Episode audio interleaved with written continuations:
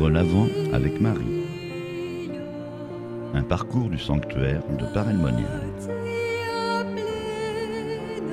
Jour 8. Le traité de la vraie dévotion à la Sainte Vierge Marie de Saint Louis-Marie Grignon de Montfort n'est pas dénué de tout fondement théologique. Au contraire, il commence par une longue partie qui est un peu ardue et dont je rappelle les principes théologiques fondamentaux qui vont fonder cette dévotion spirituelle. La dernière fois, nous avons vu le premier principe qui est que Dieu est Dieu et qu'il a voulu dépendre de Marie, non pas parce qu'il en a besoin, mais de par sa volonté gratuite. Je voudrais aujourd'hui rappeler le troisième principe théologique qui fonde la dévotion à la Vierge Marie chez Saint Louis-Marie. Il peut se résumer par cette phrase Dieu est descendu jusqu'à nous par Marie pour que nous allions à lui par elle également. L'une des originalités de la spiritualité de Saint Louis est de la considérer dans le mystère de la Sainte Trinité. Au numéro 5. Marie est le sanctuaire et le repos de la Sainte Trinité, où Dieu est plus magnifiquement et divinement qu'en aucun lieu de l'univers. Et ce faisant, il va anticiper la pensée du Concile Vatican II qui ne comprend jamais Marie en elle-même, mais toujours dans sa relation à l'Église et l'Église à l'intérieur du mystère de la Sainte Trinité. Saint Louis-Marie contemple la volonté divine du Père, du Fils et du Saint-Esprit envers Marie. Tout d'abord, Marie dans sa relation au Père. Marie est l'excellent chef-d'œuvre du Très-Haut, affirme Saint Louis-Marie au numéro 5. Et il poursuit Dieu le Père a fait un assemblage de toutes les eaux qu'il a nommées la mer. Il a fait un assemblage de toutes ces grâces qu'il a appelées Marie. Ainsi, au numéro 23, Saint Louis-Marie affirme que ce grand Dieu a un trésor ou un magasin très riche où il a renfermé tout ce qu'il y a de beau, d'éclatant, de rare et de précieux, jusqu'à son propre Fils.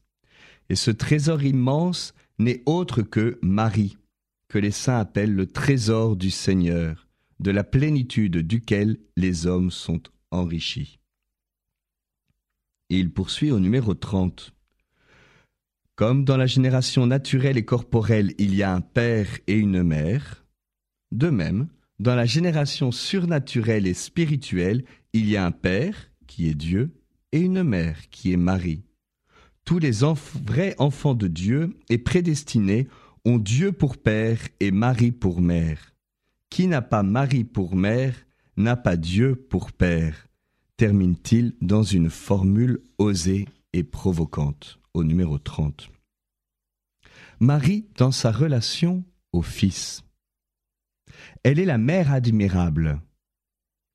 Au numéro 18, Saint Louis-Marie affirme Jésus-Christ a plus donné de gloire à Dieu son Père par la soumission qu'il a eue à sa mère pendant trente années, qu'il ne lui en eût donné en convertissant toute la terre par l'opération des plus grandes merveilles.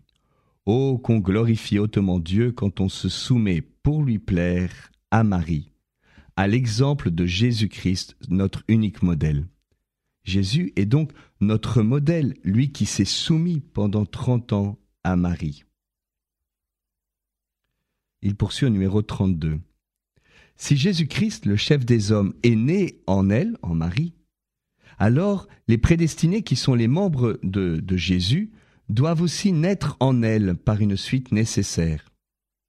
Une même mère ne met pas au monde la tête sans les membres, ni les membres sans la tête.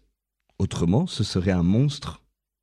De même, dans l'ordre de la grâce, la tête, Jésus, et les membres, nous, naissent d'une même mère. C'est ainsi que l'on peut mieux comprendre l'affirmation par laquelle commence le traité. Je lis maintenant au numéro 1 la première phrase. C'est par la très sainte Vierge Marie que Jésus-Christ est venu au monde, et c'est aussi par elle qu'il doit régner dans le monde. Dans sa relation à l'Esprit Saint. Saint Louis-Marie dit que Marie est la fontaine scellée et l'épouse fidèle du Saint-Esprit. L'Esprit Saint ne l'a jamais répudiée, parce qu'elle a toujours été fidèle et féconde, dit-il au numéro 36. C'est avec Marie et en Marie et de Marie qu'il a produit son chef-d'œuvre, qui est Jésus-Christ, et qu'il continue de produire tous les jours les membres du corps du Christ qu'est l'Église. C'est pourquoi, et cette phrase est magnifique, plus l'Esprit Saint trouve Marie, sa chère épouse, dans une âme, plus il devient opérant et puissant pour produire Jésus en cette âme et cette âme en Jésus, au numéro 20. Puis reprend ce même thème au numéro 36. Quand le Saint-Esprit, son époux, l'a trouvé dans une âme, l'Esprit Saint y vole, il y entre pleinement, il se communique à cette âme abondamment, et autant qu'elle donne place à son épouse Marie. Alors n'ayons pas peur à notre tour de choisir Marie, puisque c'est le moyen que Dieu a choisi pour venir à nous.